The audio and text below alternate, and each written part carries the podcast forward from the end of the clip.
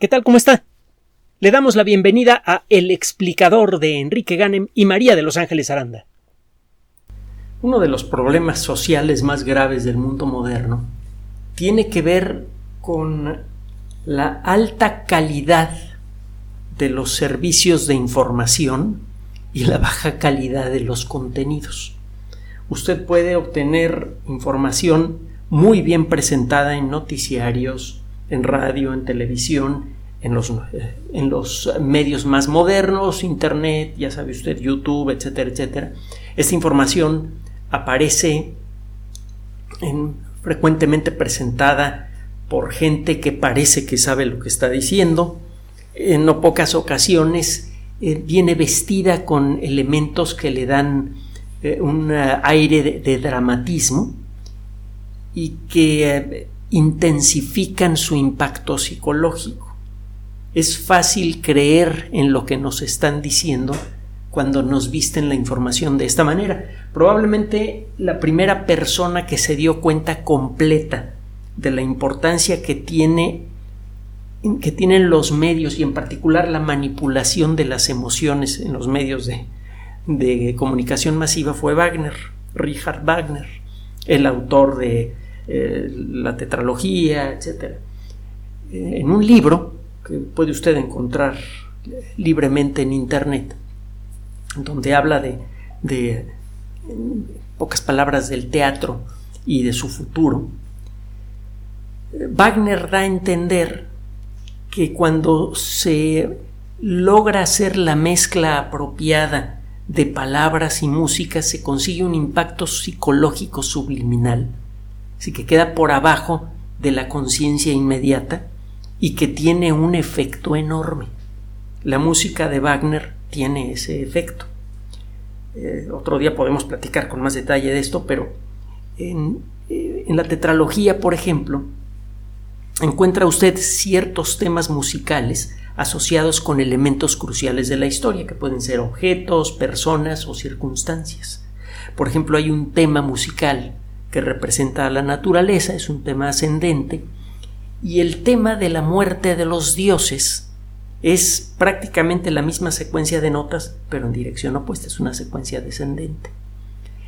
Eh, la enorme maestría de Wagner em, le permite mezclar los temas y generar nuevos temas a partir de esa mezcla cuando las circunstancias de la historia sí lo requieren.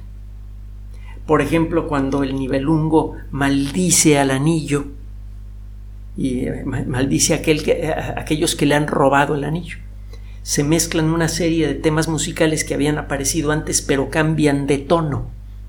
Eh, la, las notas musicales que representan al anillo se vuelven obscuras cuando el nivelungo lanza su maldición una persona que tiene abiertos sus, uh, sus sentidos, pero no su entendimiento, que no se da cuenta de lo que está pasando, puede llegar a sentir ese eh, jugueteo emocional poderoso que, que ocurre con la música y se puede envolver en la historia.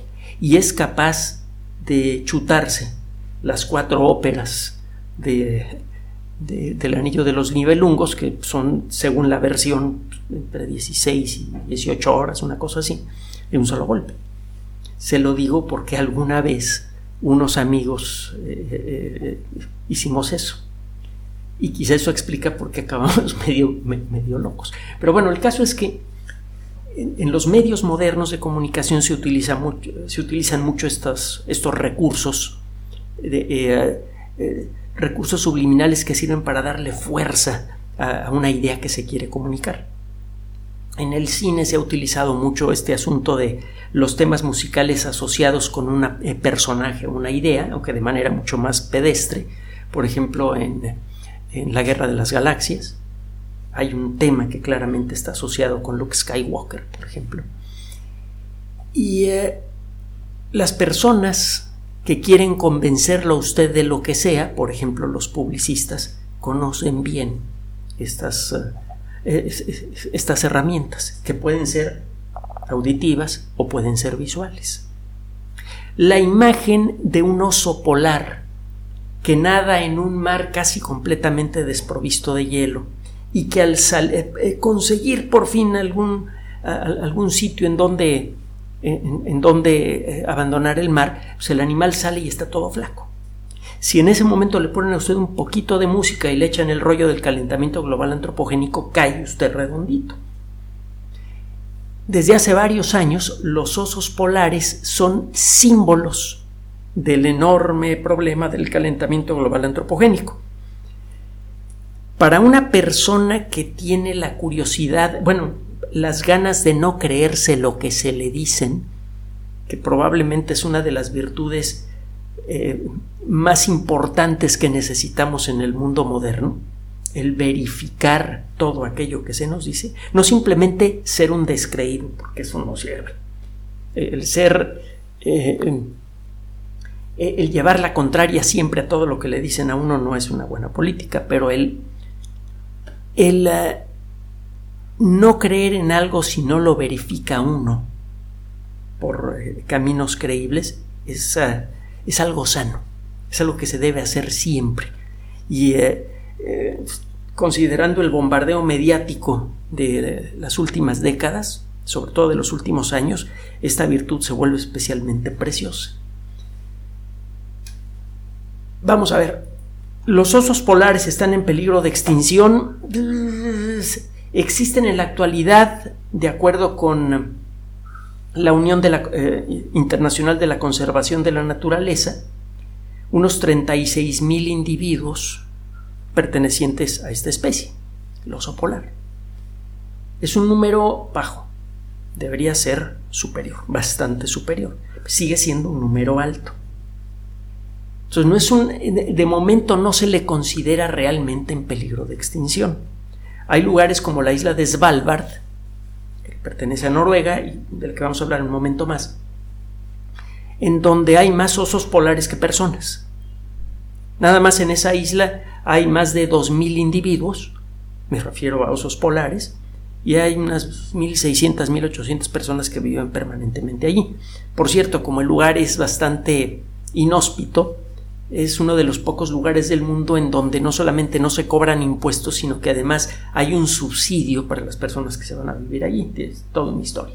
Bueno, el caso es que el oso polar entonces de arranque no está en peligro de extinción.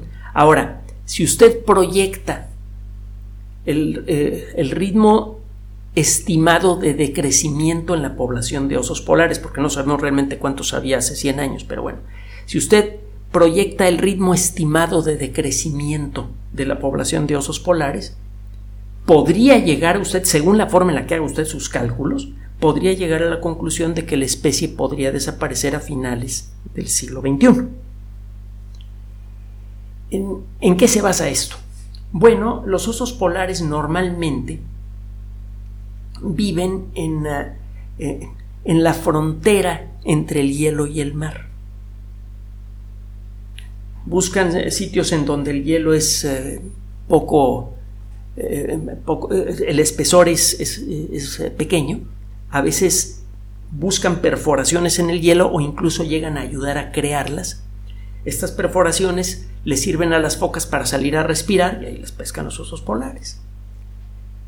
En los últimos años, algunas de las zonas en donde normalmente cazan los osos polares se han derretido el hielo se ha ido rompiendo y se forma lo que se llama un melange, una, mezcla.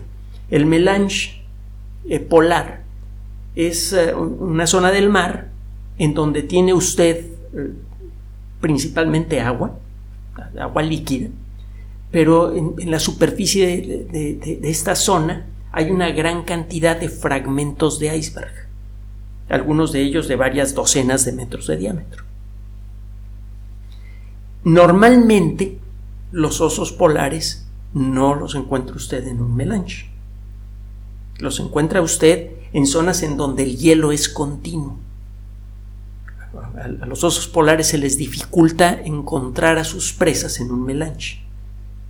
Cuando viven en una zona, en una eh, región en donde tiene usted un eh, hielo eh, extendido, hielo continuo, y hay un agujerito en el hielo por donde las focas salen a respirar, el oso todo lo que tiene que hacer es sentarse a esperar a que una foca saque la nariz para pescarla. Y la foca no puede ver al oso polar. En un melange, el oso tiene que echarse un clavado en el agua y tratar de alcanzar a su presa. Y esto solamente lo consigue si por accidente cae encima de una foca cuando la foca está pasando por allí. De otra manera, la foca fácilmente puede escapar del oso polar.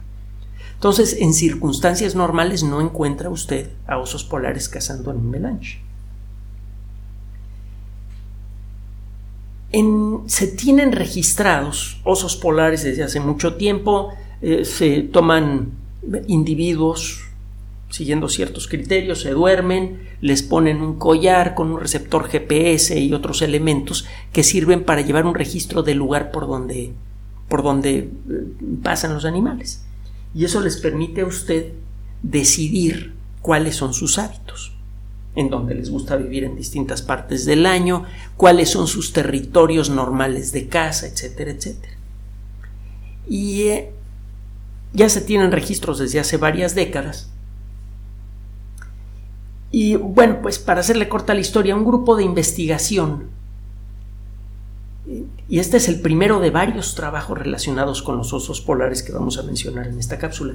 Un grupo de investigación presentó hace unos pocos días en la revista Science, Science, pues, mejorcito, un trabajo muy interesante que involucra el análisis. Bueno, es que todos los trabajos científicos muy interesantes, son muy interesantes. Ya sé que cada, cada vez que, le digo a usted, eh, tal día fue publicado un trabajo muy interesante, pues, es un poco redundante, no hay nada que no sea interesante en el mundo de la ciencia, una vez que se lo explican usted. Bueno, ahora sí.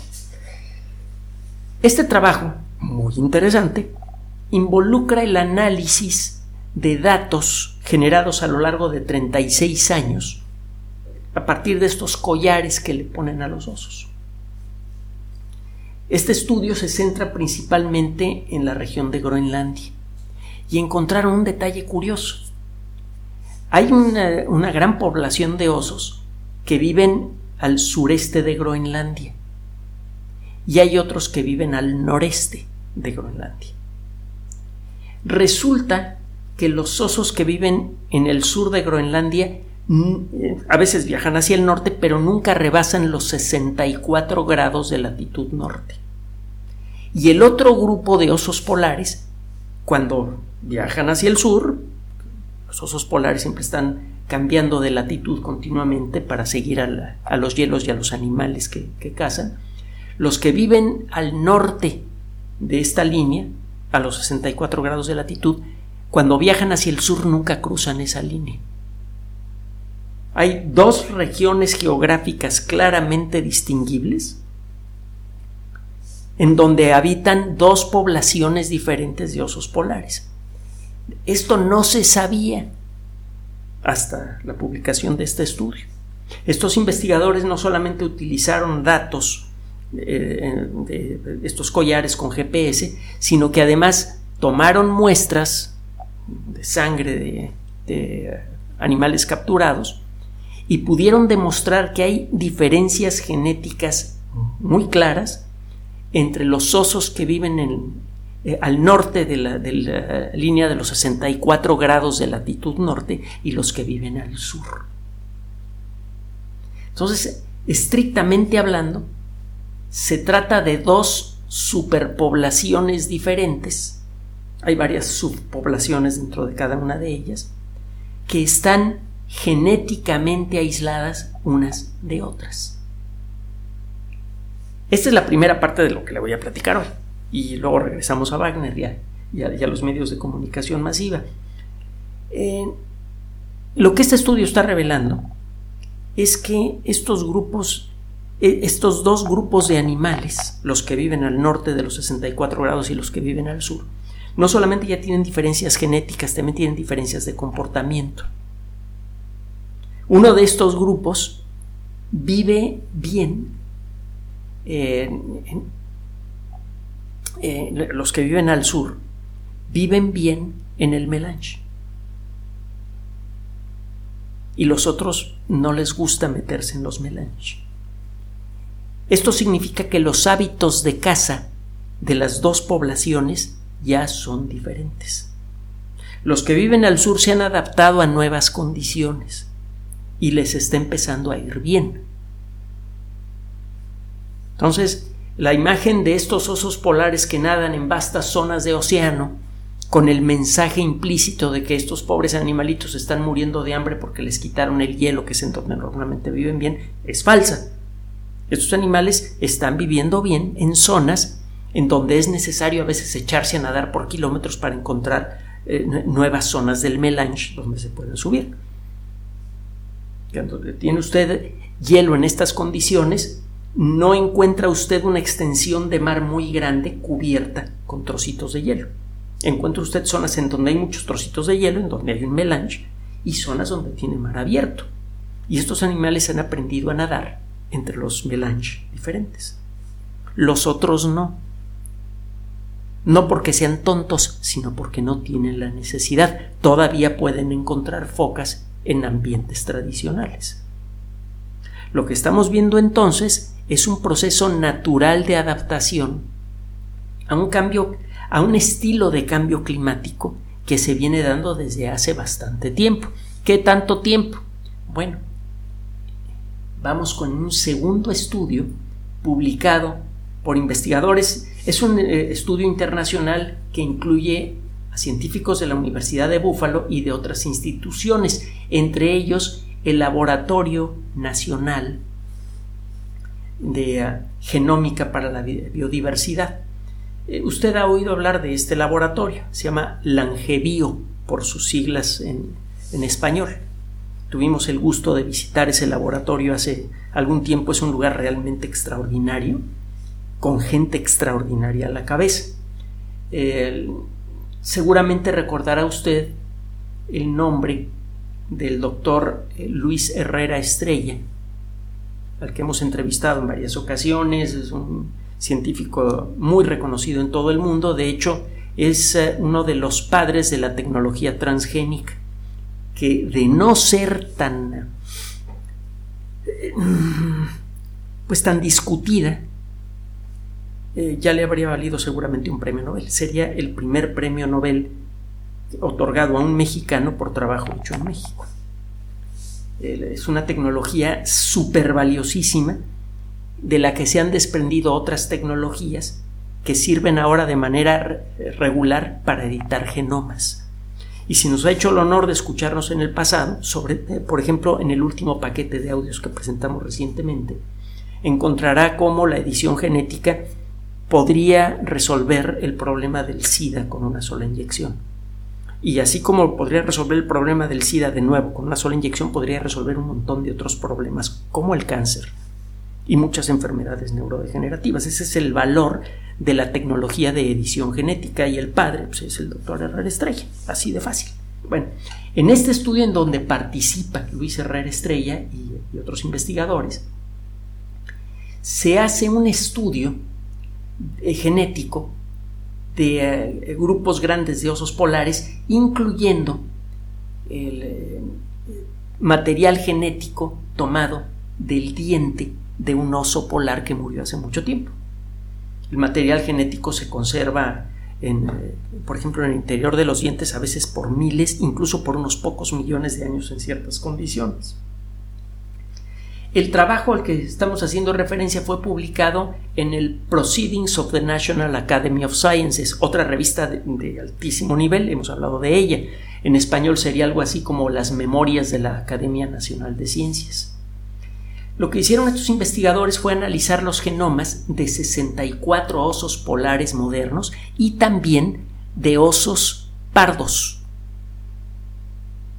Se tomaron muestras genómicas por ejemplo, en el estado de Alaska, en los Estados Unidos, en el estado de Alaska usted encuentra en el mismo territorio osos pardos y osos polares. Sabemos desde hace mucho tiempo que los osos pardos y los osos polares están muy estrechamente emparentados. Son dos especies diferentes, pero su estructura genética es muy similar. Es casi el mismo caso que existe entre el chimpancé y bueno, entre, el bonobo y el ser humano. El bonobo es un bicho muy parecido al chimpancé, pero con mejor carácter. es eh, en cierto modo mejor que seamos parientes cercanos del bonobo y no del chimpancé, porque los chimpancés son unos verdaderos animales. En, la forma en la que se comportan, los bonobos no, son bastante más decentes. tienen algunas costumbres, eh, eh, pues, ¿cómo, le diré? Un tanto subidas de color en lo que a su sexualidad se refiere, pero por lo demás son animales bastante tranquilitos. El genoma del bonobo y del ser humano difieren en menos de un 2%. Bueno, la diferencia genética entre el oso pardo y el oso polar es parecida. Son casi la misma especie. Y eh, bueno, tiene tiempo que se sospecha que a pesar de que ya se trata de dos especies diferentes, sigue existiendo intercambio genético entre ellas. Y esto tiene un montón de implicaciones importantes. Bueno, en este estudio, estos investigadores compararon entonces 64 genomas provenientes de osos polares y osos pardos actuales y también eh, fragmentos importantes del genoma de un oso polar que vivió hace ya bastante tiempo y cuyo fósil se encuentra en el Museo de Historia Natural de la Universidad de Oslo.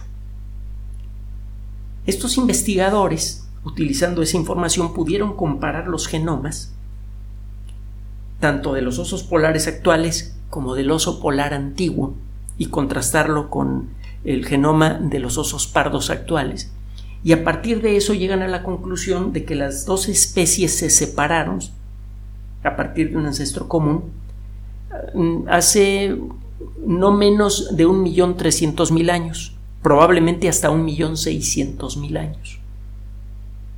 Se creía que esta división había ocurrido antes, la nueva información nos dice que estas dos especies se separaron hace más tiempo de lo que creíamos. Y esto es sorprendente porque se parecen tanto genéticamente las dos poblaciones que los científicos dijeron, oye, pues para que se parezcan tanto es que el proceso de, especiación, de, de, generación de nuevas especies, debe ocurrir hace poquito. Pues no, ocurrió hace más tiempo del que se creía. ¿Por qué, a pesar de haber pasado tanto tiempo entre la división de las dos especies, se siguen pareciendo tanto genéticamente? Bueno, porque siguen teniendo sus encuentros ah, románticos, los osos polares y los osos pardos. Esa es la mejor explicación. Y eh, estos encuentros producen organismos viables, sexualmente reproductivos. En el pasado el criterio que se utilizaba para decidir cuando dos organismos muy parecidos pertenecían a especies diferentes es que si usted eh, producía una cruza entre ejemplares de, estos dos grupos y el resultado era un organismo fértil, entonces usted podía decir que los dos organismos pertenecen a la misma especie. Si el resultado de la cruza entre estos dos organismos es siempre un organismo infértil, entonces dice usted que los dos organismos ya pertenecen a especies diferentes. Ese criterio ha tenido que ser suavizado gracias a la evidencia que ha sido acumulada eh, por distintos caminos en los últimos años.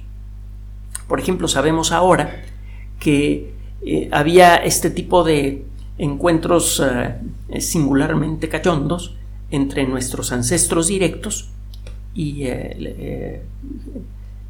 la población neandertal podemos adivinar genes que claramente tuvieron su origen en la población neandertal en nosotros. A pesar de que ya estaban formando eh, subespecies diferentes, el Homo sapiens y eh, el Homo sapiens sapiens y el Homo sapiens neandertalensis seguían manteniendo contacto genético. Lo mismo pasa con el oso polar. Y esto parece que ha venido ocurriendo de manera consistente desde hace cuando menos un millón trescientos mil años. Y en el último millón trescientos mil años han sucedido varias glaciaciones, acuérdese de lo que hemos platicado antes. Una glaciación es una época en la que de pronto hace mucho frío en la Tierra, aparecen grandes casquetes de hielo en el norte y en el sur, disminuye mucho el nivel del mar porque una parte importante del agua de los océanos queda atrapada en forma de hielo. Esto dura algunas decenas de miles de años, luego viene un derretimiento brutal muy rápido y se viene una temporada con un clima más o menos decente, que se llama periodo interglaciar, como en el que vivimos ahora. en los últimos dos y medio millones de años, desde que empezó este relajo, han sucedido veintitantos eh, periodos de este tipo.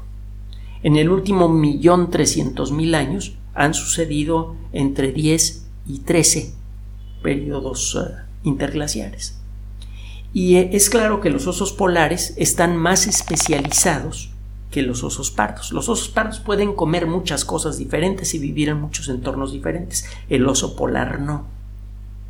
Y esto significa que en cada uno de estos ciclos que han ocurrido, los, eh, entre 10 y 13 ciclos que han ocurrido en los últimos uh, poco más de un millón de años, un millón trescientos mil años, el oso polar ha estado varias veces en peligro de extinción porque durante estos cambios climáticos naturales que han sucedido regularmente, el oso polar ha perdido mucho territorio.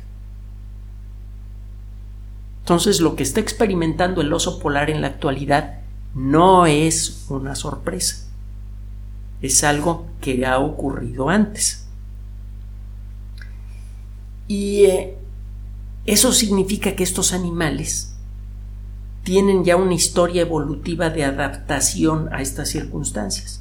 Cuando se viene un cambio climático más o menos importante, la población de estos animales disminuye mucho, pero algunos de ellos aprenden a adaptarse a las nuevas circunstancias. Acuérdese de la primera parte de esta nota, el primer artículo que discutimos, el publicado en Science.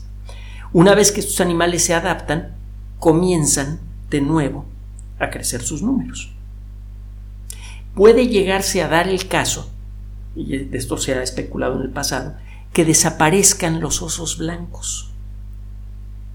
Hay motivos para creer que esto ha sucedido en el pasado. Que si regresa usted una máquina del tiempo a esa época y busca un solo oso polar en el planeta, no lo encuentra.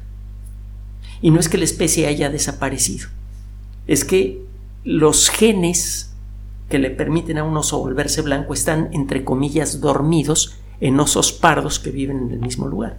Cuando se vuelven a dar las circunstancias de mucho frío por mucho tiempo, con mucho hielo, etcétera, etcétera, algunos hijos de osos pardos se vuelven blancos, se expresan esos genes y eh, se repite el proceso. Comienza a aparecer una población grande de osos blancos, etcétera, etcétera. Entonces, lo que estamos viendo ahora con el oso blanco probablemente es una repetición de un proceso que se viene dando desde hace más de un millón de años. Hay un tercer trabajo que fue publicado en Nature Ecology and Evolution, una revista de ecología y evolución de editorial Nature. Este grupo de investigación ha explorado el nivel de hibridización entre el oso polar y los osos pardos. Es decir, cuántas cruzas, cuántas parejas de un oso pardo con una osa eh, eh, polar o viceversa, ocurrieron en el pasado, en particular en la última glaciación. Y antes, justo antes de la última glaciación, acuérdese que durante una edad de hielo tiene usted ciclos en donde hace mucho frío, luego viene el derretimiento este rápido del que hablábamos, una época relativamente corta eh, con buena temperatura y se viene de nuevo el frío. Bueno, este estudio toma información genética de, osos de, restos de osos polares que tienen 100.000 años y que vivieron durante el último periodo interglaciar, antes de la última glaciación. Esto sucedió pues, hace más o menos 100.000 años. Y estos investigadores encuentran evidencia de que en esa época hubo una gran cantidad de cruzas entre animales de una, de una especie y otra a pesar de que ya formalmente forman dos especies diferentes, los osos polares y los osos pardos se siguen intercambiando genes.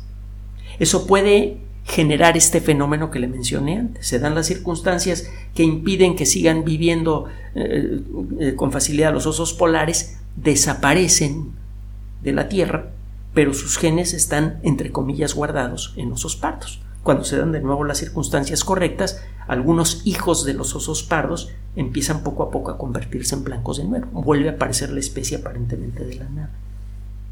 La evidencia de este grupo de investigación sugiere eso. Entonces, ¿Qué tan cierta es la imagen de, la extinción de estos animales causada por eh, el calentamiento global antropogénico? Pues no es muy no es muy cierta, pues, es decir, está, le están vendiendo a uno una historia emocional. No le están dando a uno la información que aparece en revistas científicas. Le estoy citando tres artículos de más de seis que hemos podido identificar en últimas fechas. El caso del oso polar y del oso pardo es fácil de seguir con las técnicas genéticas modernas, todavía hay muchos osos polares y muchos osos pardos, y eso nos permite entender mejor cómo funciona el proceso de generación de una nueva especie.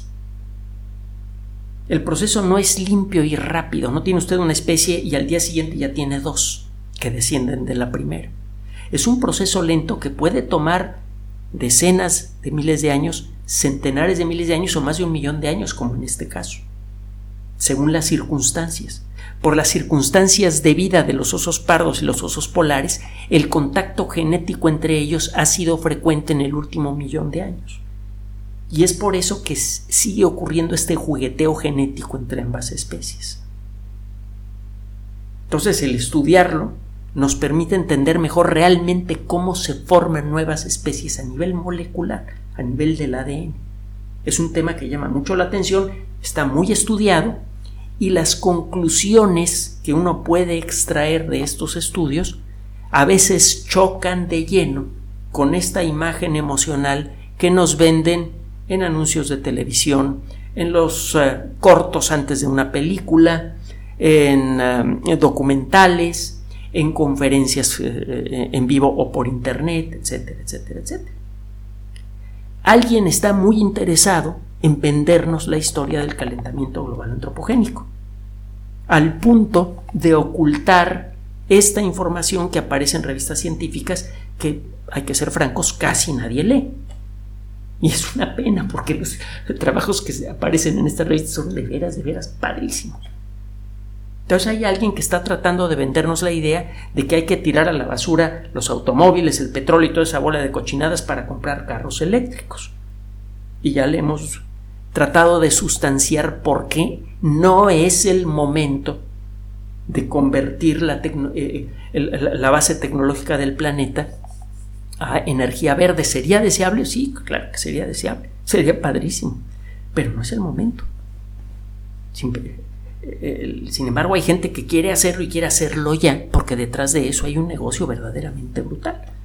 Quizá el negocio más grande de toda la historia de la humanidad, legal o no el cambiar todas las máquinas de combustión interna del planeta por automóviles, por máquinas eléctricas y otro tipo de dispositivos como fotocelos, etcétera, etcétera, cuya patente está en manos de, de las personas que están promoviendo estas historias.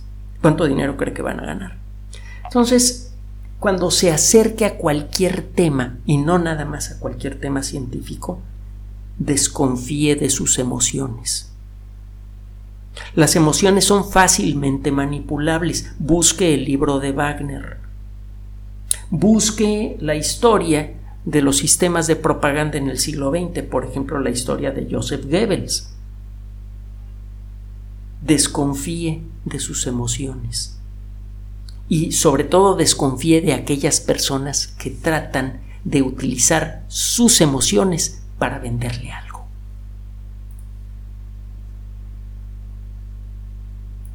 Gracias por su atención. Además de nuestro sitio electrónico www.alexplicador.net, por sugerencia suya tenemos abierto un espacio en Patreon, el explicador Enrique Ganem, y en PayPal, el explicador patrocinio por los que gracias a su apoyo sostenemos este espacio. Puede usted descargar gratuitamente estos audios en formato MP3 en Spotify y en iTunes como El Explicador sitio oficial y en SoundCloud como El Explicador y con formato de video en YouTube en El Explicador sitio oficial. Recuerde nuestras redes sociales de siempre, Twitter Enrique-Ganem y en Facebook Enrique Ganem sitio oficial, El Explicador y los grupos que usted ya conoce. Finalmente, El Explicador siempre somos María de Los Ángeles Aranda y Enrique Ganem. Gracias.